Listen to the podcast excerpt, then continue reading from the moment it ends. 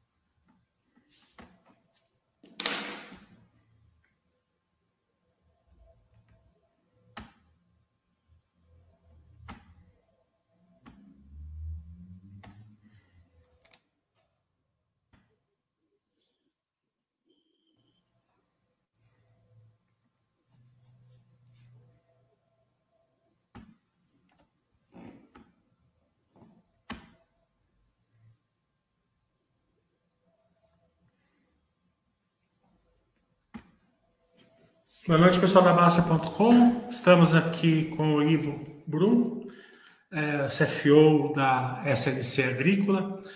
É, quero agradecer muito ao Ivo é, por mais essa demonstração de, de, aproximação com o seu investidor pessoa física, é, através aqui da Baixa.com, o respeito à governança da empresa, sempre foi é, ímpar é, através desses, desses anos que a gente está acompanhando a empresa. Quero agradecer também a Alessandra e ao Rodrigo que tornaram essa live possível. É, então, lembrando que a Bastia.com não faz indicações de compra e venda de ações e que eventuais guidance ou projeções ditas nessa live não quer dizer que seja certeza que elas vão se concretizar. Condições de mercado podem fazer com que elas não se concretizem. Então, boa noite, Ivo. Fique à vontade com suas palavras iniciais. Boa noite, é um prazer estar aqui com os assinantes da Baster e fico à disposição aqui para ajudar o pessoal a entender o nosso negócio, que é sempre um prazer falar sobre isso. Por uns slides aqui do release de vocês, para dar uma cor, vamos começar com as vendas, né? É, cruzado com o seu resultado por tonelada. A gente vê aqui, um, a gente vê aqui que o algodão é, ele teve um, ele teve um aumento né, nas vendas, é, o milho, a soja caiu 8%, o milho caiu 40%, né? Uhum. É, isso acabou afetando o resultado é, bruto né, é, das empresas, mas a gente vê aqui que o algodão ele teve uma, uma alta expressiva aqui, né, 50% ano contra ano, deve ter sido a produtividade aqui né, uhum. É, da empresa. E aqui tem um paradoxo, né, que a soja e o milho caíram bastante, mas, as, mas a, o, o plantio da, das, das safras eles cresceram, né? Então deve ter algum descasamento sazonal no trimestre. Ivo, se você quiser pontuar. É, eu acho que é importante esclarecer para todos que o algodão que a gente está vendendo aí no primeiro semestre né, de 2023, né, ele é basicamente algodão ainda remanescente da safra 21-22, que a gente colheu em 22, fez o beneficiamento e acaba entregando né, ao longo de, assim, no segundo semestre de 2022 a gente entrega 60% e 40% a gente deixa para entregar em 2023, que é um processo um pouquinho mais longo de beneficiamento, de colocar em container. Então, por isso que fica esse descasamento, tá? Aí o que acontece? Ano passado, se vocês forem lembrar, a gente tem um problema de produtividade uh, na, no algodão e no milho safrinha em função da, do problemas climáticos. Né? A gente produziu bem abaixo do que a gente tinha expectativa. Consequentemente, o volume que ficou para esse ano de 2023 foi menor. Então, essa é a grande explicação. Uh, para nós, o importante, efetivamente, é quanto a gente produz. Tá? E aí, como a gente trabalha com essa figura do RED, faz vendas antecipadas, uh, muitas vezes as vendas dependem muito da, da necessidade da trading, do plano que ele tem de, de embarque. Então, uh, eventualmente pode ficar um pouco atrasado ou adiantado com relação a um ano ou outro. O mais importante para nós é a produtividade, né? E o custo que, médio que isso tem, porque a gente consegue né, ter clareza qual é a receita que nós vamos ter no ano. Então, falando especificamente sobre o resultado bruto das culturas, a gente vê que houve realmente uma redução no, no, no resultado bruto da, do algodão, né? mas ainda é algodão do ano passado, que nós não produzimos muito bem, né? então está com uma, um resultado bruto por tonelada que caiu significativamente, mas ele não reflete essa safra que nós vamos colher, estamos colhendo agora, né? Até o final de agosto a gente vai terminar essa colheita. E aí nós vamos ter uma produtividade muito superior, e aí vai mudar bem esse cenário de, de reais por tonelada do algodão. A soja nós produzimos muito bem, né? mas como a gente vai ver daqui a pouco aí no cenário de preços, vai perceber que os preços da soja eles de todas as commodities estão caindo, né? Então a soja deu uma reduzida no preço, obviamente as margens caíram, mas 962 reais por tonelada ainda representa 40% de margem bruta na soja, né? Uh, então assim é uma margem bastante interessante, né? Logicamente eu, eu, eu, digo assim as commodities e os insumos, né, que nos levam a produzir commodities é como um trem subindo a montanha a locomotiva vai na frente, que é o preço. Então, ano passado, o preço subiu e nós formamos o custo num patamar muito baixo. Então, nós tivemos margens muito altas. Esse ano está acontecendo mais ou menos o inverso, né? A locomotiva está descendo, né? os preços estão caindo e os, os insumos eles demoram para cair, eles estão ainda ainda estão numa curva decrescente. Então, uh, as margens vão estar um pouquinho mais justas, mas assim eu te diria assim, estão muito próximas das nossas margens históricas. Então, não é uma margem ruim tu ter 40% de margem bruta na soja. Uma boa margem, tá? O milho também é o milho do ano passado, então uh, uh, eu acho que temos que esperar agora a gente começar a entregar o milho da safra 22 e 23, que vai começar agora no, no terceiro trimestre, e aí vai ficar mais claro para todo mundo as margens nós não temos. Uh, e lembrando, né, que o nosso custo unitário, e a gente botou isso no release, ele reduziu, né, porque como a gente produziu mais e conseguiu ter uma pequena redução de custo, o custo unitário reduziu uh, de uma maneira bastante interessante. Então, a expectativa é que o segundo semestre a gente tenha resultados assim mais evidentes da safra atual, né? Aqui nós estamos olhando um pedaço da safra anterior. Isso vai ficar bem claro, acho que aqui nesse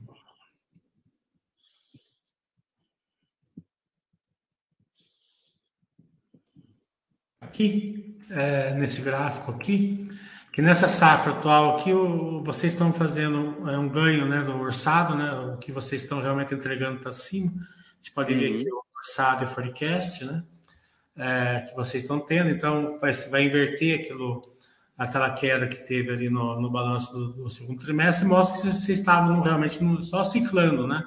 Nada, uhum. nada é, fora do, do normal de uma empresa cíclica. Fora disso, a gente está vendo aqui que vocês estão tendo ganho no forecast em relação ao, ao, orçado, mas vocês estão tendo custos totalmente sob controle, até com uma pequena queda aqui, né? Uhum. Exato, exato. E é isso que eu acho que é importante salientar para quem gosta de acompanhar os números, né? Que a companhia, invariavelmente, no terceiro trimestre, ela dá o, o, algum, alguns guidance, né?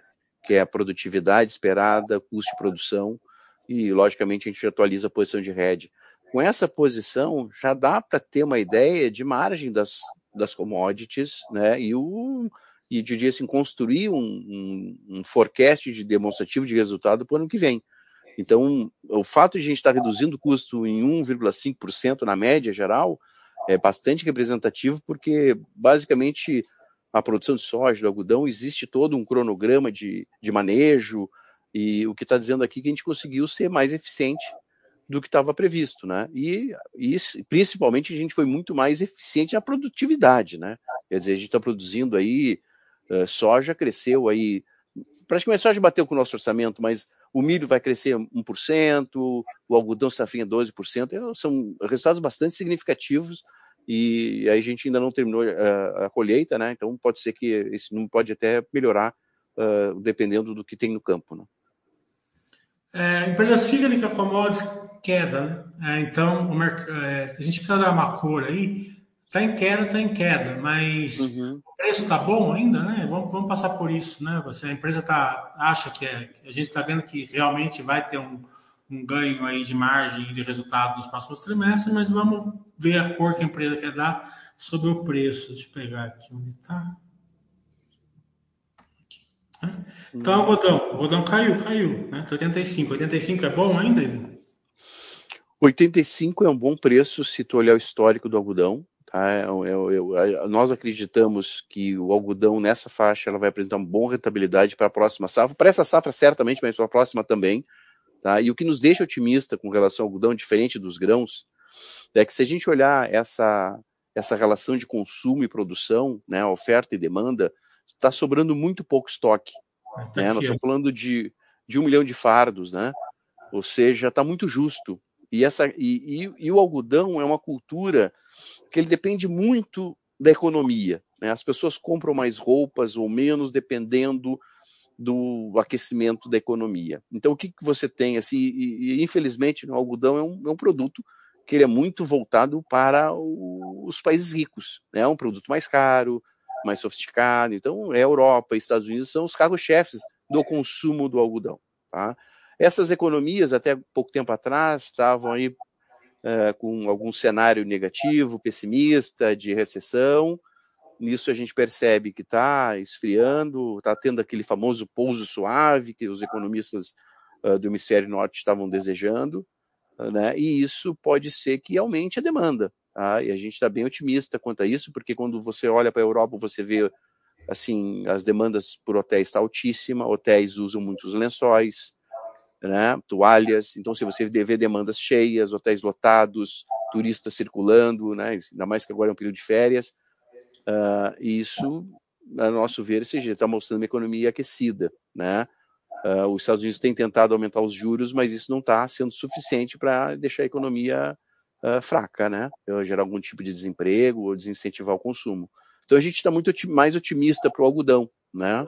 que é um pouquinho diferente dos grãos, até porque o estoque está bastante baixo. Né? Se a gente for para os grãos, aí se, se a gente mudar esse slide e passar para os grãos, nós vamos ver que uh, a soja, por exemplo, nós estamos tendo um aumento né, no, no, na produção, né, e esse aumento é que é a linha verde escura, né, é, por isso é está aumentando estoque, né, consequentemente, né, isso tem uma razão, né, os últimos anos, né, e pode ver pelo estoque dos últimos anos, né, o, o, o net entre oferta e demanda estava muito baixo, nós tínhamos uma questão seguinte: nós tínhamos uma sequência de uh, climas ruins uh, na Argentina e no sul do Brasil. Né? Nós tínhamos Laninha, né? o fenômeno Laninha acontecendo, chove pouco na, América do Sul, especialmente no sul do Brasil e na Argentina. A produção foi fraca, a Argentina é o terceiro maior produtor de soja do mundo, uh, e, e, a Argentina não estava produzindo bem. Então a expectativa para o próximo ano, né, esse ano 23, 24, uh, é que a não produza bem, porque vai, nós vamos ter o El Ninho, onde teoricamente vai ter mais chuvas na região sul da América do Sul. Então, por isso que o cenário de preço que estava em 14 dólares por bucho em agosto, ele começa a reduzir e para o ano que vem está dando cenário de 13, né, 13,50 hoje, mais atualizado, para o ano que vem. Porque também o cenário nos Estados Unidos não está tão bom assim, por isso o preço deu uma reagida, mas mesmo assim, 13 dólares por bucho, se a gente for olhar o histórico, são preços bons. Né? Teoricamente, deveriam deixar boas margens.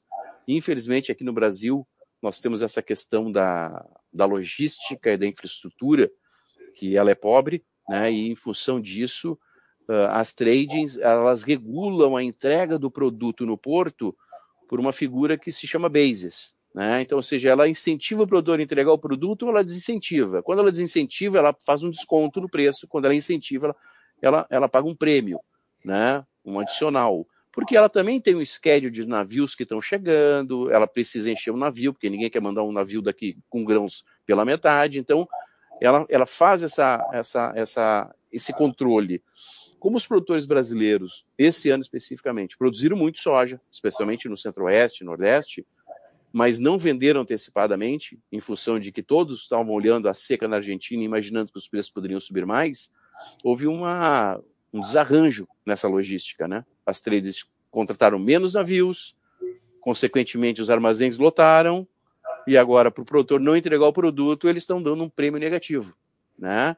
Então a gente vê aqui um, um preço de 13 dólares ou 14 dólares por bushel, mas o produtor recebe um dólar a menos. Na prática, a gente está recebendo 13, 12 dólares por bushel.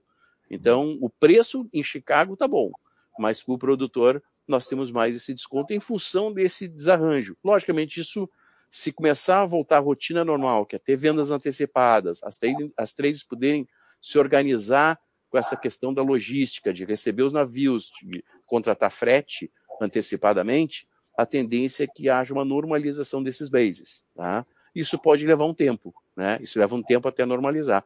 Mas normalizando, eu te diria assim, esses preços são preços bons, considerando, logicamente, os preços dos insumos que nós temos hoje. É uma relação, né?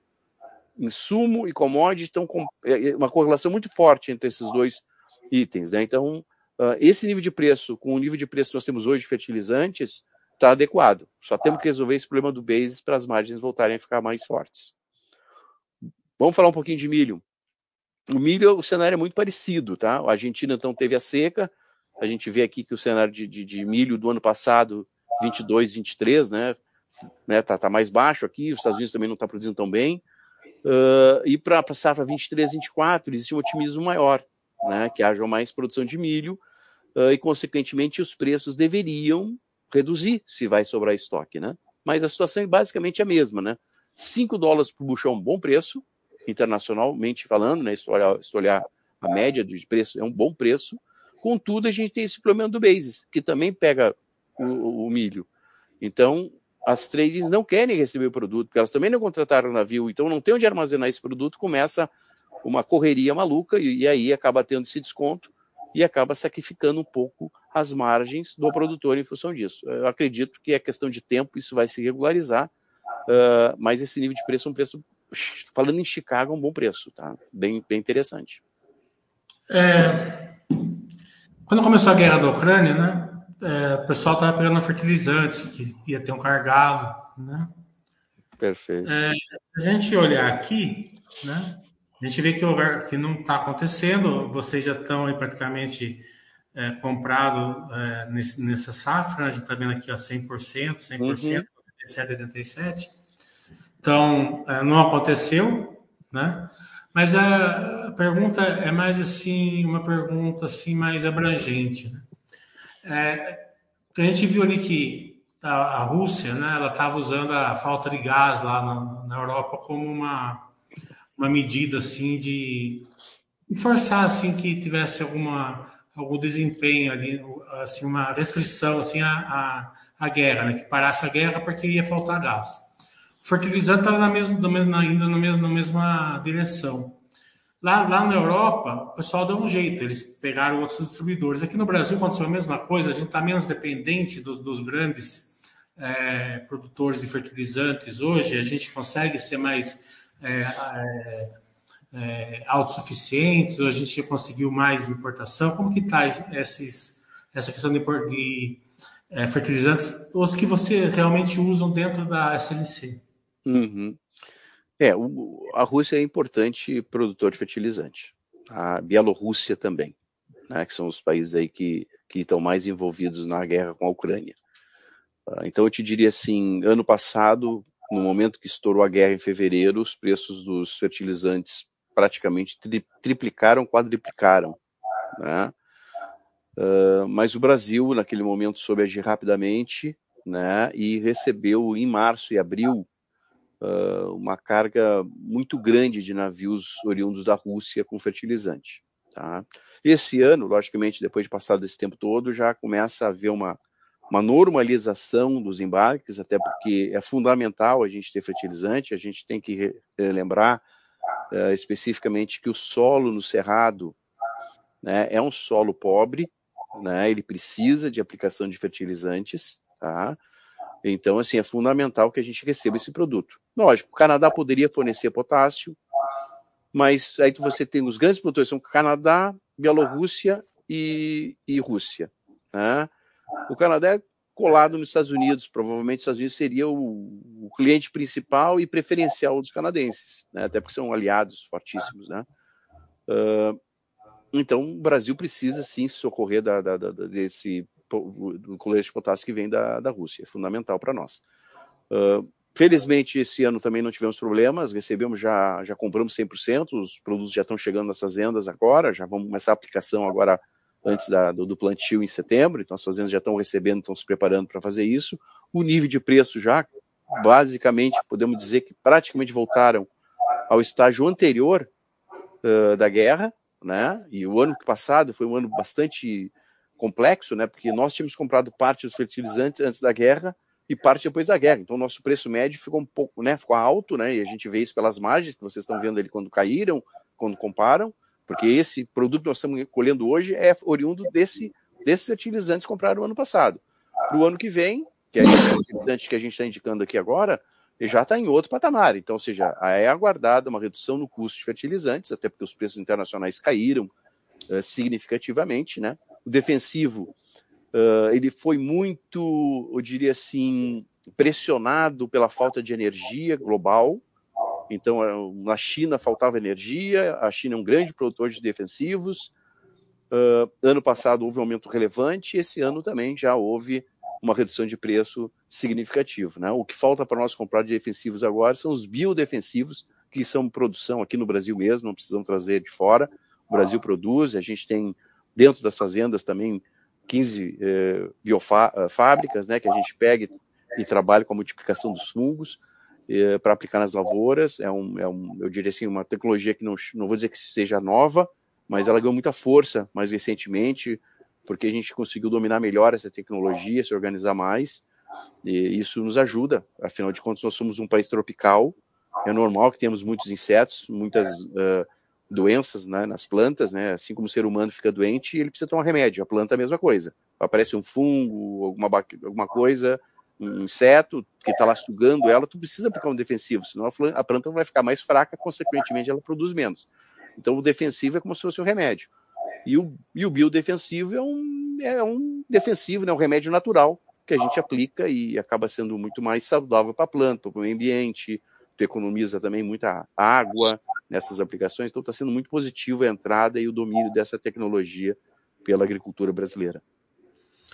CLC é uma empresa cíclica, né? Então, o pessoal fala assim: chove, não chove, é, vai ter seca, não vai ter seca. Então, é, a empresa vai, vai ter algum problema de ciclo aí na, na nos seus custos, na, na, na, sua produção, né? Então, vocês fazem o hedge para tirar a volatilidade, né? Uhum. Então, se você quer dar uma cor para o investidor para ele ficar mais tranquilo em relação a isso, está aqui. Não, com certeza. Eu acho que são dois heads que nós temos, né? Um é o head de clima, que é a distribuição geográfica das fazendas, né? São 22 fazendas em sete estados diferentes. Isso nos ajuda a, a mitigar um pouco o risco do clima. Uma outra alternativa seria contratar seguro. Mas, historicamente, a gente vê que o seguro custa muito caro vis-à-vis -vis a, essa, essa mitigação que a gente faz tendo fazendas em diferentes localidades, tá? E aí depois nós temos o RED de câmbio e o RED das próprias commodities, né? Então, o primeiro quadro ali, o quadro de cima, ele fala do RED de câmbio, né? Então, logicamente, um real fraco para quem é exportador é positivo, né? Nós estamos aí com praticamente 54% vendido do, não vou dizer vendido, tá? Mas vamos, vamos vamos dizer assim, comprometido do câmbio, né? Uh, porque parte de, de, do, do, câmbio a gente usa também para compromissos, né? Então a gente tem compromissos em dólar, paga fornecedores que são em dólares, uh, que vão fazer parte do custo da próxima safra 23, 24. Então, ali no caso, a gente tem 36% são compromissos. É arrendamentos, né, que são vinculados a saco de soja e fornecedores. E nós temos 20% do câmbio já vendido para o ano que vem com uma taxa de 5,49. Então, isso dá um total de RED, que a gente chama internamente, de 57%. Tá? Isso na soja. No algodão, nós temos 16% do câmbio vendido, a 5,70, e temos aí 21% que é para pagar compromissos, né? que é fornecedores, basicamente. Uh, o milho também tem 31% vendido, né? e aí, no caso, uma, uma taxa de, de câmbio de 5,50. São taxas de câmbios bastante boas aqui, se a gente for olhar, considerando o câmbio atual. Né? Então, a parte de câmbio está ok, a gente logicamente sempre aproveita uma oportunidade quando o câmbio dá um repique e faz alguma posição uh, vendendo uh, adiantado. Na questão do, das commodities, né, nós estamos ali agora com a soja 23, 24, uh, com ali o número é assim, 37, né? 37,7% vendido, né? A 12,72. Aí aqui é o que eu falei para vocês. Se vocês observarem os preços da tabela que nós falamos da soja, estava ao redor de 13 né, dólares por bucho. Por que nós estamos 12,72? Porque aqui tem a figura do basis. A, a, a trading não estão querendo receber o produto, porque está essa desorganização estão aproveitando e dando um desconto. Como a gente tem uma política de hedge que, que nos, assim, eu diria assim, que nos uh, enforça a necessidade de vender antecipado, até porque a gente vendendo antecipado, a gente garante uma margem, não fica no risco, a gente acabou vendendo a 12,72 em função dessa, uh, dessa, dessa política que nós temos, mas a expectativa é que gradativamente isso, né, ainda tem bastante uh, coisas para serem vendidas, que essa, essa, esses preços também se recuperem. No caso do algodão, a gente tem praticamente nada vendido, uma percentual muito pequeno, porque isso é um produto que nós só vamos entregar na metade do ano que vem. Nós vamos esperar um melhor momento. A gente acha que o, o algodão de dezembro de 2024 vai chegar a 80 centes. Ele está beirando isso, hoje ele está 79, então a gente está mais otimista, nós vamos aguardar um pouquinho. E o milho, a gente já vendeu aí também um percentual relevante, aí que dá uh, ah, 28% foi vendido em dólar, né, a 8 dólares e 17 por saca, né, e um pe pequeno pedaço a gente vendeu em real, reais, que é 3%, a 45 reais o saco, né. De novo, o, os grãos, né, no caso do milho, está sendo penalizado pela, pela questão logística e infraestrutura no Brasil, que não, que não suporta uma grande produção agrícola, né? Mas de qualquer maneira são, são preços assim que eu não vou dizer que estão muito abaixo da média, estão até dentro da média normal do Brasil. Eu acho que nós estamos pagando um preço alto aí pela, pela essa questão logística, infraestrutura, que está penalizando o produtor ainda esse ano. Esse próximo ano. Né?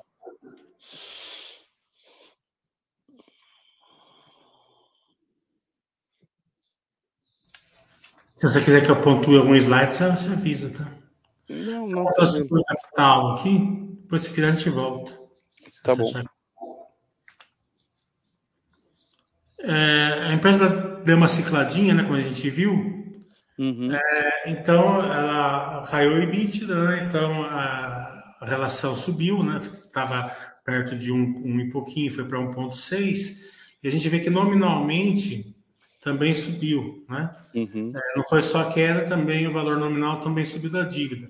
Essa subida aqui no, no, trimestre, no, no, primeiro semestre né, é normal, você gera um caixa normalmente no segundo, no segundo semestre. A gente pode ver no ano passado aconteceu a mesma coisa. Você tinha um, um endividamento maior e caiu no segundo semestre. Então, se você quiser pontuar assim, justamente é, essa relação que ainda está bem tranquila, 1.6 é bem tranquilo para uma empresa que tem uma geração de caixa como vocês têm, mas quiser dar uma cor melhor aí. Não, acho que é importante explicar, né? Uh, esse custo né, que foi formado da safra 22, 23, que nós estamos terminando a colheita agora, ele já foi totalmente pago praticamente, tá? Porque nós estamos finalizando a colheita agora, então os insumos fertilizantes, defensivos, sementes já foram pagas. Uh, esse custo foi formado ano passado, basicamente, quando se adquiriu os, os insumos, pós-guerra, como comentei, insumos muito mais caros, né? Alguns chegaram a estar três, quatro vezes acima do seu preço histórico, e agora nós fizemos os pagamentos. Ok, então estamos fazendo realmente. O working capital aumentou muito aqui, demandou uh, muito mais uh, capital de giro, e é como tu comentaste, né? Segundo semestre, historicamente, a gente vê pelo gráfico aqui de 2022, existe uma geração natural de caixa, porque nós agora estamos colhendo o algodão e o milho, vamos vender esse algodão e milho boa parte no segundo semestre, e não temos grandes pagamentos de fornecedores, porque também, historicamente, o pagamento de fornecedores uh, para a próxima safra, eles acontecem no primeiro semestre do ano que vem, quando a gente começa a colheita da soja. Então, a gente usa o dinheiro da soja para pagar os insumos. Então, o segundo semestre é um semestre que a gente geralmente gera caixa uh, pela distribuição do nosso fluxo. Então, eu te diria assim, esse é o ápice né, da, da, nossa, uh, nossa alavancagem, e a tendência no segundo semestre, uh, como aconteceu ano passado, é uma redução gradual disso até o final do ano. E aí a gente volta para um estágio bem mais tranquilo que esse, que eu também concordo contigo, 1.6 eu acho que é, é bastante tranquilo aí, dá para dá administrar bem essa, essa questão de caixa. É, a única dúvida que fica, que está um pouquinho descompensado aqui, né? Em relação ao caixa, né? Uhum. Aqui 1,1 bilhão com, com, os compromissos de curto prazo que você tem, que é quase o dobro. Né? Então a pergunta que fica aqui é a seguinte: vocês vão gerar caixa suficiente para fazer frente ou vocês vão fazer um trabalho de tesouraria aqui? Ou os dois juntos? Vai ser os dois juntos, tá? Uh, na prática, o que aconteceu foi o, foi o seguinte: quando a gente tem uma troca de governo, uh, e isso aconteceu esse ano, lá no início do ano, as taxas, do, do, principalmente as taxas de juros em si, mas os spreads do banco ficam muito voláteis e ficam muito mais altos. Né? E a tendência natural é que, no, com o passar do tempo, a, a economia fica um pouco mais calma, entende melhor a proposta do novo ministro e gradativamente esses spreads começam a cair. E isso está acontecendo agora. Né? Se a gente for ver os spreads dos bancos, eles reduziram. Né? Saiu o novo plano safra também agora e tal. Então a gente tem uma, uma, uma, uma, A tesoureira vai trabalhar um pouco, isso sem dúvida nenhuma, mas assim, a gente tem uma geração de caixa importante, né? Nesse segundo semestre também, então uh, a gente vai no próximo trimestre, eu tenho certeza que esse cenário vai ser completamente diferente aí, porque a gente já tomou algumas ações, a gente já viu que com a saída do novo plano safra, as taxas de juros reduziram, então isso já vai favorecer bastante a, a renegociação dessa, dessa dívida que tem para ser paga no segundo semestre. Parte dela a gente vai, pode, vai poder postergar e parte dela a gente vai pagar porque a gente vai ter uma geração de caixa interessante também no segundo semestre. Você queria que voltasse um slide, isso? Não, não, não. Então, para mim tá bom. Não, tá perfeito. Eu só queria é. salientar, só, só, só, então eu vou aproveitar, vamos voltar só um pouquinho o slide, eu acho que o item que eu gosto de mostrar que é aqui, ó, só, só um pouquinho, desce aqui, aí, na parte da, do, do, do, do endividamento ali, uh, um pouquinho para baixo, tá aqui, aí, nesse quadrinho, eu quero só mostrar pra, esse quadrinho da, da dívida aqui, só queria mostrar ali onde está a taxa de juros, se puder subir aqui um, uns dois centímetros, aí, tá. Só vou mostrar para os teus, assinantes, a nossa taxa de juro média nesse trimestre, né, da nossa dívida é 14,6 quando a Selic estava 13,75. Então, é o que eu falei, entendeu? Agora começa a acalmar, né? Já houve uma redução de 14,7 para 13,6. O mercado começa a se acalmar e começa a haver uma redução dos spreads, tá? Então, uh, é uma taxa que eu acho bastante baixa, tá? Nós estamos falando aqui de uma 3,75 do DI, né? Nós estamos falando de pagando um, um spread junto. Exatamente, entende? Assim, é uma, é uma taxa, não vou dizer maravilhosa, mas é uma taxa justa, né? Então, a gente, agora com essa acomodação do mercado, a gente vai poder uh, acelerar esse processo aí de renegociar essa dívida aí, ou mesmo uh, usar o nosso caixa que vai ser gerado para fazer essa administração.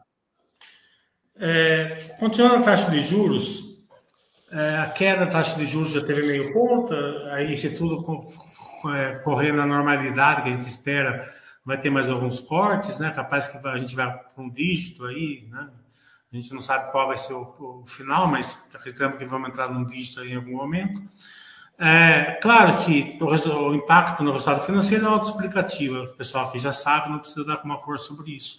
Mas o resultado no, no core da, da empresa, qual é? Maior consumo, consome mais roupa, consome mais alimento, né? É, e eleva os, eleva os preços, eleva o volume. Qual, qual, qual é o impacto que a gente pode esperar nessa taxa de juros, nessa queda? O principal impacto que uma taxa de juros mais baixa vai causar para nós, porque a gente faz uma venda basicamente de commodities uh, de exportação, né? Então o consumo interno aqui ele não é tão relevante importante para nós é o mercado internacional todo de consumo de, eh, de grãos e de, de algodão.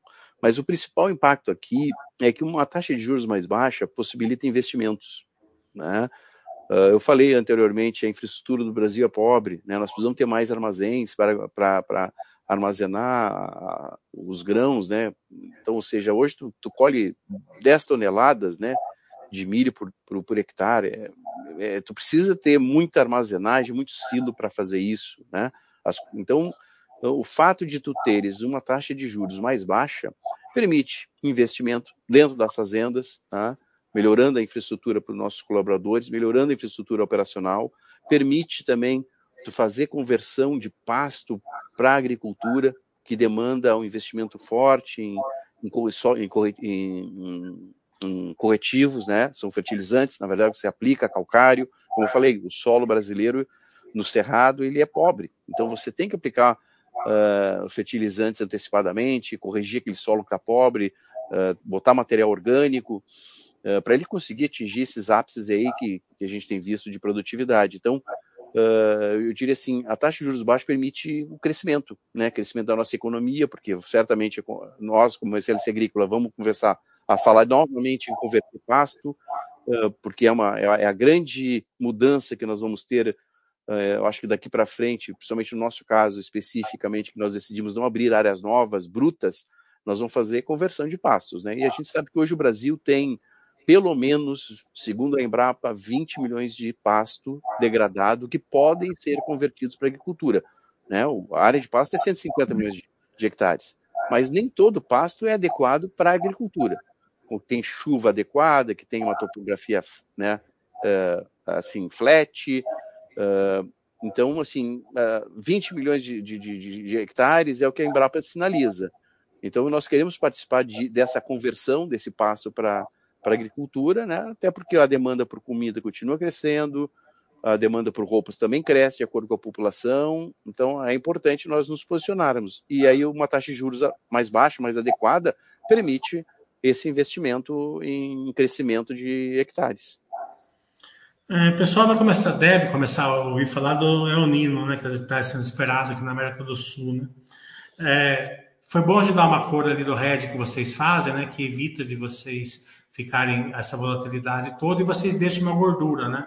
Vocês não vendem toda a produção, então, é, se caso tiver algum impacto na produção, vocês não estão 100% vendidos, né? Então, se você quiser dar uma passada justamente por causa nessa questão que vocês têm essa gordura para uhum justamente uma intempérie climática que venha. Uhum. E se a gente espera aí algum, algum grande desconforto nesse anino ou não. Ou só vai ser, é, vai ser só na, na notícias mesmo que a gente vai ver, não vai ter grandes impactos. É claro que não dá para ter uma certeza absoluta, mas qual que é o sentimento de vocês? É, o El Ninho ele significa assim mais chuva na América do Sul, no sul da América do Sul, Argentina e Rio Grande do Sul, né? Talvez um pouco menos na, na região do Cerrado. O Cerrado uh, brasileiro, entre outubro e março, chove muito. Isso prejudica a colheita de soja muitas vezes, né? Porque você precisa colher chove praticamente todos os dias. Isso acaba criando um problema. Então, assim, a, a dinâmica uh, de fazer segunda safra, ela coloca muita pressão, porque a janela é pequena de colher e plantar, né? E quando tu tem um pouco menos de chuva, ajuda nesse processo e a gente acaba até tendo produtividades melhores em alguns anos, tá? No Mato Grosso, geralmente quando tem o ninho, a gente consegue até produzir, produzir mais. Uh, mas o fato é que o cenário é de é o ninho, tá? Já está caracterizado isso, a temperatura do oceano está acima uh, de um grau, então, ou seja, é o El Ninho, já está hoje instalado, já está dando efeito nos Estados Unidos, uh, já está dando efeito aqui no sul do Brasil, né? Eu sou aqui de Porto Alegre, nós estamos tendo um período de muito mais chuvoso que o normal, na Argentina também, e a tendência é que isso continue até o final do ano. A nossa política de hedge, exatamente, ela tenta cobrir isso, né? Também essa questão de risco climático e de produtividade. Então, o que acontece? A gente não pode vender mais que 80% antes da colheita. Então, invariavelmente, a gente fica entre 60% a 70%, mas a gente tem um limite que é 80%. Por que, que é 80%? Isso foi um estudo feito alguns anos atrás, uh, mais ou menos 2009, quando foi instalada a política. Em 2015, a gente fez um teste de fogo nessa política, porque nós tivemos um El Ninho super forte. Temperatura do oceano no Pacífico chegou a 2,5 graus acima da, da, da, média, né? E isso uh, gerou um super El Ninho que gerou uma, uma, uma grande seca no Nordeste, né? Assim, uh, espaçando uh, o período de chuvas. E a gente teve exatamente essa perda de 20% da produtividade. Não tivemos prejuízo, tá? Porque o contexto nos sempre mostra o seguinte: se você tem uma seca, os, os preços sobem, né? Então a gente, por isso que a gente não vende até os 80%, a gente vende um pouquinho menos, né? Mas mesmo com essa perda de 20% de produtividade em 2015 e 2016, e nós tivemos ainda lucro. Então a nossa política ela tenta cobrir isso, não deixar a companhia exposta, porque se eu vender mais do que eu produzi, eu vou ter que comprar produto ou ressarcir, ressarcir a trading daquele produto que eu não consigo entregar. E geralmente, quando isso acontece, o preço está muito alto, porque está faltando produto para todo mundo, né? Então, a gente acaba a, a usando essa política aí eh, de uma, uma, forma bastante rígida, porque ela tem se mostrado muito eficiente ao longo dos anos. É, por último, outra notícia que a gente vê bastante, infelizmente, né, é sobre a guerra da Ucrânia. A gente já deu uma, uma passada aí sobre o verticalizante. É, vamos deixar bem claro o seguinte: a guerra, claro, é um, é um absurdo completo, né? Morre civis, crianças e idosos lá a todo momento. Mas é, aqui a gente, vamos deixar essa parte, infelizmente, de lado, vamos ficar mais a parte é, do core da, da empresa, né? É, a gente está vendo em bloqueio de grãos, tal, é, reflete, mas a, a, sensação que a gente tem é que isso está tendo muito menos impacto, até pelos preços da, das commodities que estão bem mais baixos do que, do que estavam no passado. E também deve, a gente tem que relativizar isso daí com a produção da Ucrânia, que deve estar bem menor do que o ápice, né? Deve estar uma produtividade menor, deve estar com uma área menor plantada, né? Então, acredito que a volatilidade vai ser menor, né? Então, é só para contextualizar essa volatilidade aí que sempre o investidor é, não vem a informação mais correta para ele, você tem a informação de mais qualidade, certo? É, o que eu posso te dizer sobre essa guerra que é lamentável é, é a Ucrânia é um produtor importante de trigo e de milho. Né? A própria Rússia também é um grande produtor de trigo. Né? Então esses produtos eles estão inacessíveis. Lógico, como tu falaste, a Ucrânia está produzindo bem menos, né? Acho que acho que talvez conseguindo somente para subsistência hoje, né? Pelas condições que estão enfrentando. Esse milho e esse trigo fazem falta no mercado internacional, os preços das commodities subiram em função disso, né, foram para um outro patamar. Uh, historicamente, se tu pegar o histórico de preço de soja, seria alguma coisa de 12 dólares e 50 centos por, por, por, por bushel, né? Esse seria o preço histórico. O milho, talvez 4 dólares por bushel, seja o histórico. Mas hoje nós estamos tradando a 13 dólares e 50 centos por bushel a soja, milho a 5, é fruto dessa é, falta de produto. Né? Logicamente, os outros países uh, pressionados pelo preço mais alto, os outros os produtores aumentam a área plantada. Né? Então, muitas vezes áreas com menos potencial também são plantadas porque estão apresentando margem. Né? Então, isso coloca áreas menos, uh, diria assim, lucrativas na operação, porque acabam sendo lucrativas. Isso é normal acontecer. Então, aumentou a área plantada nos outros países para compensar isso. Né? E agora, logicamente, tu fica muito mais vulnerável na parte climática, porque se você vai plantar em áreas com menos potencial, isso significa que tem menos chuva, o solo muitas vezes não é muito bom, mas está te dando uma lucratividade em função dos preços.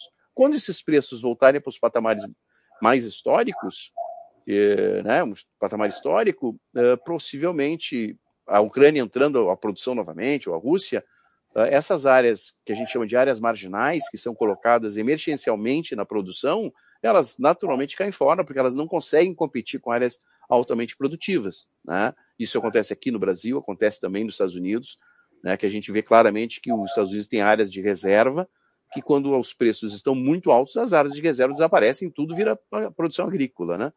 Então, a Argentina é muito, muito parecido com isso também. Então, ah, a guerra ela, ela, ela traz um desequilíbrio momentâneo que depois, gradativamente, o mercado vai se ajustando. E eu te diria que hoje nós estamos praticamente já nesse processo de ajuste. Tanto é que quando a gente olhou os estoques das três, né, das três commodities que a gente falou, todos eles estavam positivos, né? Ou seja, estava sobrando produto, né? Porque o mundo se adequou a essa nova realidade. É, passar para as perguntas do, do pessoal. O Serra Azul perguntou sobre o Nino, a gente já falou. É, o Pulse está agradecendo a SLC pela, pela excelente apresentação. O Azul está perguntando qual a área total de propriedades LC, da, da CLC. Eu vou complementar essa pergunta dele. É, para você dar uma cor da, da transformação de Ast Heavy para Ast Light na empresa, uhum. quais são os próximos passos? Se, se parou aí, acho que está meio a meio, pelo menos a última vez que eu vi estava meio a meio, como que está uhum. agora? Se você continua? e se vai acelerar, se vai parar, como que tá, como vocês estão vendo essa transformação? Uhum. É, nós temos assim aproximadamente 310 mil hectares de área própria. Desses 310 mil a gente plana, planta ao redor de 210 mil hectares e logicamente parte desses hectares são uh, propícios à segunda safra. Então no total a gente planta 674 mil hectares Desses 64 mil hectares, 62, 63% são áreas arrendadas. As áreas próprias hoje uh, correspondem a 35, 36% dessas áreas. Tá? Então a gente está muito mais asset light hoje, porque surgiram oportunidades de arrendamento de, com contratos de longo prazo, como aconteceu com a Terra Santa, né? A gente tem um contrato de mais de 20 anos para operar uma área, a gente tem outras fazendas também com contratos de 15, uh, essa área que a gente arrendou da, da Xingu é um, são, é, um, é, um, é um contrato de 15 anos. Então, isso te dá tranquilidade de investir no solo, investir numa infraestrutura, porque você vai ter bastante tempo para operar essa área. E isso, né, assim, o valor investido numa, na, na aquisição de uma terra acaba sendo, e eu acho que nós divulgamos agora recentemente o nosso laudo, um hectare útil hoje custa em torno de 52 mil reais. 50, vamos arredondar para 50 mil reais o hectare, né? Então, se a gente comprar 20 mil hectares, olha o montante que isso envolve, né? E isso, te, de certa forma, uh, não te possibilita tu crescer muito, porque tu vai ter, vai, vai ter que acabar te endividando, então tu acaba perdendo um pouco essa capacidade de crescer.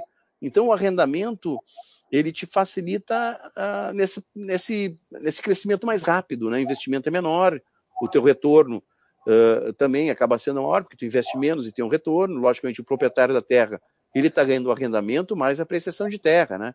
Que tem sido, nos últimos anos, tem sido recorde, né? Então, o proprietário da terra também ganha, né? E o operador agrícola uh, ganha pela sua produção, assume todo esse risco, né? Que é não só pagar o, o arrendamento, mas também o risco da terra, uh, o risco da operação, né?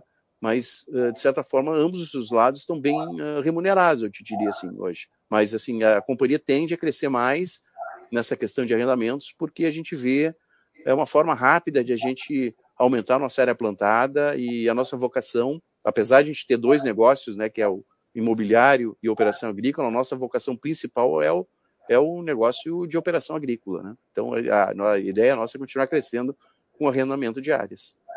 O Senazul está perguntando onde vocês estão é, instalados no Brasil. coloquei o mapa aqui na. na perfeito, na perfeito. É perfeito. Aí já, também já uma outra pergunta. É, quais são o percentual das terras, se você quiser usar esse mapa para você explicar, que tem pivô e que não tem pivô? Eu, eu não sei o que é isso daqui, mas não sei nem se é relevante ou não, mas você explica. Não, eu explico sim. É, na prática, o que nós temos é assim, ó, Uh, boa parte da nossa área hoje fica no Mato Grosso, né? Que é uma, é uma área que mais chove, né? Até assim, tecnicamente falando, é o, é o, é o melhor da agricultura mundial. Né? Então, estar no Mato Grosso é uma coisa super importante. Né? Então, hoje a companhia tem 42% da área plantada no Mato Grosso, que são 284 mil hectares. Tá? Depois, o Mato Grosso do Sul tem 10%, que é uma, são áreas excepcionais também, são 66 mil hectares e depois o Maranhão é o, tem 21 mil, 21%, que são 138 mil hectares. São, com certeza, são os estados assim que tu tem mais chuva, uma produção mais estável. Onde é que tem um pouco mais de risco? No Piauí, a gente tem 2% da nossa área, e na Bahia, onde tem 22% da área. Mas a, a, grande vantagem da Bahia hoje, com relação ao passado, é que hoje a gente já desenvolveu essas áreas, já opera essas áreas há mais de, de 10 anos, elas estão com solo super desenvolvido, com super uh, nível de fertilidade, então nos dá essa tranquilidade. Mas só isso não, não é o suficiente. A gente também está implementando irrigação, que é essa pergunta que foi feita, a gente está implementando irrigação na Bahia, no, no, na fazenda a Piratini, né? A gente vai praticamente colocar 100% da área irrigada, que são praticamente 15 mil hectares, ah, e depois tu pode plantar duas vezes nessa área. Então, é a pivô é, é irrigação? É irrigação. Uh, a gente tem a Fazenda Paysandu também na Bahia, que a gente arrendou da Xingu, que também tem uma parcela bastante significativa de área arrendada. Né? E nós temos a Pamplona, que é uma fazenda que fica ali em Goiás, ali perto de Brasília, uh, que também ela tem uma parcela significativa de pivôs. Então essas áreas aí são áreas que você planta duas vezes, né? Porque você planta cedo, em, uh, quando abre a janela de plantio, colhe, depois você pode plantar uh, o trigo, você pode plantar o algodão, vai ter alta produtividade porque você não tem restrição de chuva. Então, nós estamos sim com um projeto de aumentar a área irrigada, principalmente nessas zonas um pouquinho mais de risco, que é a Bahia, Piauí, porque a água é fundamental para a planta crescer. Nos demais estados ali, a gente não tem essa dificuldade, tem chuva abundante, não, não, a gente não vê necessidade de aumentar a irrigada. Então, então é relevante sim a pergunta, que eu não conhecia pivô. Também o, o W Bin aqui podia perguntar, né? Qual é a percentual de irrigado no irrigado fica mais fácil do, do leigo entender. É, mas o irrigado, assim, assim, logicamente, percentualmente falando, não é muito grande, tá? Nós estamos falando de 3% da companhia, da área plantada, né? Eh, a gente quer crescer mais, a gente certamente esse percentual vai crescer, porque esses projetos que eu te falei estão em andamento, né? A ideia é a gente crescer na área, esse percentual irrigado, e talvez a gente chegue a 10% no futuro. Vai depender muito de licenças, né? Que você tem que, tem que, é, tem que ser concedidos pelo, pelo governo estadual, uh, tem que ter água né, suficiente para fazer irrigação. Então, tem um, tem um contexto importante. Logicamente, passa por estudos uh, ambientais, uh, mas sempre que possível a gente procura implementar a irrigação. O W. Rim está perguntando nos contratos de arrendamento a selecida garantia ao proprietário de, de performance e, e, já, já aumentando um pouco a pergunta dele, vocês têm garantia de longo prazo também que o proprietário não vai pedir a terra de volta, né? E também já complementando, pondo uma, uma outra pergunta aqui, para vocês, quanto vocês estão pagando de payout, né? 25%, 50%? Como, qual é o payout de uhum. vocês? É, deixa eu já responder essa de imediato. Eu, né, nosso payout é de 50% historicamente, né? Obrigatoriamente tem que ser 25%, mas no nosso caso a gente tem pago 50%, pelo menos já deve fazer uns oito anos que nós estamos nesse percentual. Uh, a segunda pergunta, que é sobre. Desculpe, perdi a pergunta. Só me repete. É, é... Perguntou se vocês dão alguma garantia proprietária. Ah, de... proprietário. Isso. Não, também, não, eu, eu os... complementei fazendo ao contrário. Se vocês têm uma garantia de longo prazo, que não vai pedir uhum. a terra de volta. É, o contrato ele é estabelecido, como eu te falei, nessas bases mais de longo prazo, 15, 20 anos, tá? E isso não significa que é um contrato preço fixo, né? Uh, eventualmente, alguns contratos têm renovações a cada cinco anos. O caso da Terra Santa, por exemplo, ele ele tem renovações, né, de atualizações de preço uh, de acordo com, a, com, o que está estabelecido no contrato, pode ser três, cinco anos, depende muito, tá? Uh, para ficar preço de mercado, tá? Que seria o quê? O, o mercado de, de, no Cerrado trabalha basicamente em saco de sojas, tá? Então, por isso que a gente, quando a gente olhou lá a posição de RED, nós tínhamos lá um percentual de soja para compromissos. O que, que é isso? São arrendamentos que nós temos que pagar. Então, uma área hoje custa em torno de 12 sacos de soja por hectare. Então, a produção que eu faço naquela fazenda, eu guardo aquela parcela de saco de soja para o proprietário. O proprietário ele liga para uma trading e, e vê qual é o preço e diz: Olha, a Cargill está me pagando 130 reais o saco. E aí a gente pega aquela produção, vende para a Cargill pelos 130 reais, a gente confirma se o preço é aquele, e aí a gente recebe da Cargill e paga ao proprietário. A gente garante, a gente tem uma garantia disso uh, do contrato? Sim, porque o contrato firmado de 15 anos, ambas as partes têm que honrar durante seus 15 anos. Né? Logicamente, se a, se a companhia deixar de pagar, o proprietário vai ter direito a não a pedir o, né, a revogação do contrato, mas não é o caso. Né? A gente tem, como a gente produz soja, a gente considera isso um RED também. Então, ambas as partes, de certa forma, têm garantia. O proprietário não pode pedir a terra de volta e, por outro lado, também a gente não pode devolver a terra sem, assim, um, um devido acordo. Então, fica bom para os dois.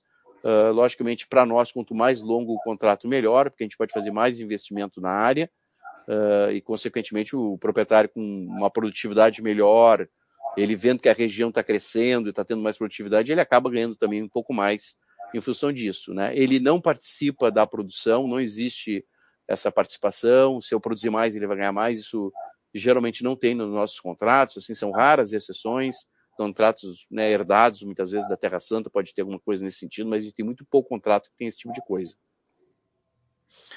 É, o pai está fazendo uma pergunta que é bem interessante e relevante, né?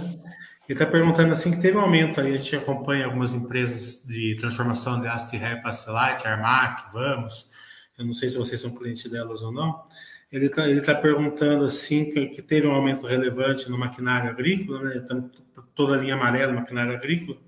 Se vocês, se esse preço está tá impactando bastante vocês, se, ou se está havendo algum impacto na, na, idade da frota, né? Vocês estão, estão postergando um pouco a renovação. Eu vou complementar essa pergunta também. É o seguinte: vocês estão, usando é, é, nessa questão mais o Light ou vocês não estão usando nada? Ou como está esse percentual Astreg, Light nessa uhum. questão?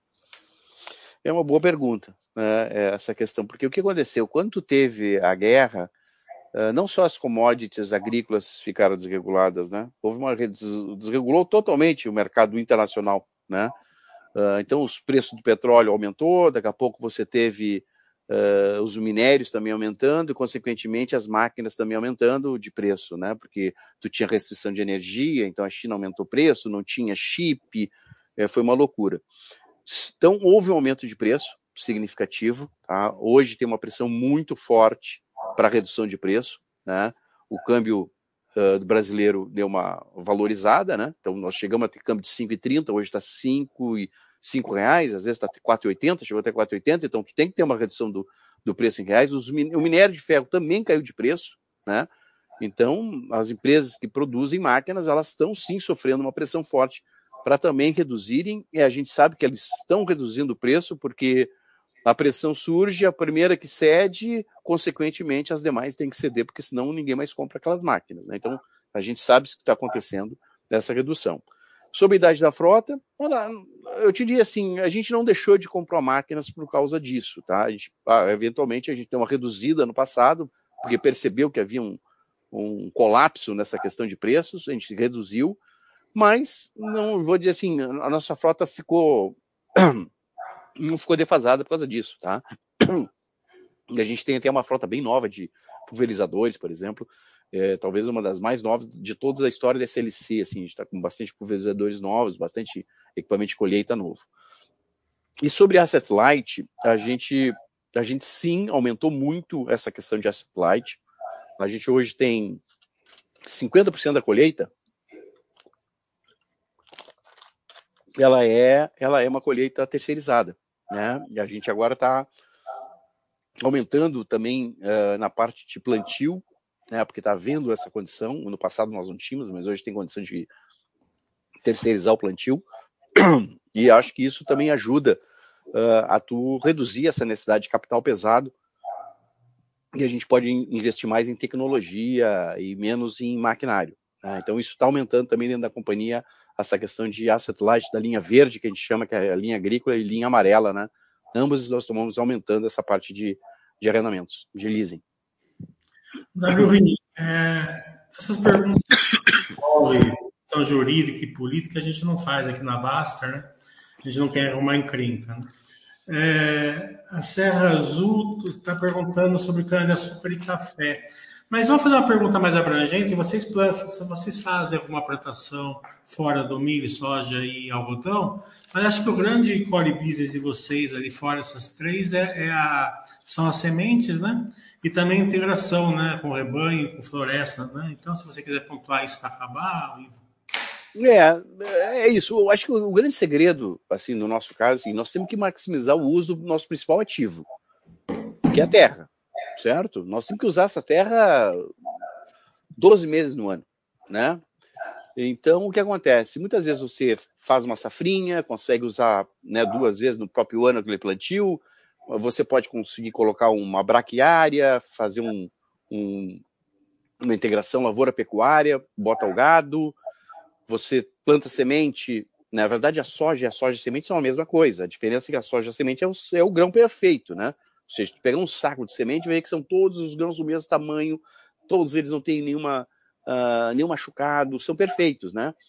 Então, é, é uma forma de tu agregar valor, né? Porque a soja, alguns, alguns campos a gente consegue essa perfeição, aí você faz o beneficiamento e vende como semente. Uh, outras culturas que nós plantamos, eu posso dizer assim, o trigo é uma cultura altamente uh, lucrativa, tá? Só que no cerrado brasileiro, ela tem que ser plantada com irrigação porque não chove na época que está frio, né? E o, e o, trigo precisa de frio. Ali, principalmente ali no perto de Brasília, a gente tem essa condição. Na, na própria Bahia, a gente tem essa condição também. No inverno, que não chove, faz frio à noite, e aí você consegue ter o trigo. Só que você precisa ter irrigação, porque senão a, a, a planta não se desenvolve. Então, a gente procura na prática usar o máximo que a gente pode esses esse principal ativo. Rapidamente sobre cana e café, a gente já foi um grande produtor de café, uh, mas a gente não, eu diria assim, olhando as lucratividades que nós tínhamos na época do algodão, soja, essa essa rotação de cultura nos pareceu muito mais, mais uh, mais rentável, né? Vou ser redundante, mas é mais rentável que o café. O café é uma, é uma cultura permanente, né? Você planta uma, um pé de café e tem que ficar com aquele pé de café por alguns anos, né? Muitos anos, no caso. Uh, então, no caso da soja, do milho e do algodão, você vai fazendo aquele, aquela rotação de culturas uh, e você planta aquilo que for mais lucrativo para a companhia. Uh, então, a gente acabou saindo fora do café. A cana-de-açúcar a gente estudou várias vezes, chegou a plantar uma área no Mato Grosso do Sul, que era perto da, da, de uma empresa, de uma usina ali que fazia esmagamento, mas a gente percebeu também que é outra cultura que a gente tem que ficar praticamente casado por sete anos. Uh, e aí a cana tem outro um ponto também que pesa contra é, é, um, é um produto sim muito vinculado aos preços da Petrobras, que lá no final vai gerar etanol. Uh, então a gente vê que a gente não gosta de ficar com preços que dependem de governo, a gente prefere commodities que têm um preço internacional, que a gente não precisa uh, ficar se preocupando com política governamental. Então a gente acaba produzindo commodities que têm preços uh, de mercado internacional. Eventualmente a gente pode produzir também feijão, aproveitando alguma janela, mas feijão a gente procura também vender com antecipação, porque quando tu colhe feijão, tá todo mundo colhendo feijão. Aí quando tu vai ver o preço está baixo, tu planta quando o preço está alto e colhe quando o preço está baixo. Então a gente também tenta fazer isso com contratos já pré-fixados antes mesmo de, de plantar. Então, o segredo é usar o máximo que tu pode do teu ativo. É, a Basfer.com quer agradecer muito a CLC, ao, ao Ivo Bruno, CFO da empresa, a Alessandra, ao Rodrigo, da Relações com Investidores, que tornaram essa live possível. É, Bruno, fica à vontade para os palavras finais. Se eu não perguntei alguma coisa e você quiser pontuar, fica à vontade. Não, eu que agradeço, foi um prazer falar com vocês. Com certeza a gente vai ter outras oportunidades aí, estamos sempre às ordens. Desejar um, uma boa noite a todos e estamos sempre à disposição. A gente já citou o nosso time de RI, é, nós estamos aqui exatamente para atender os, as pessoas que querem conhecer mais o nosso negócio. Obrigado aí, boa noite. Um abraço. Boa noite, pessoal. Deixa eu desligar aqui só um minutinho.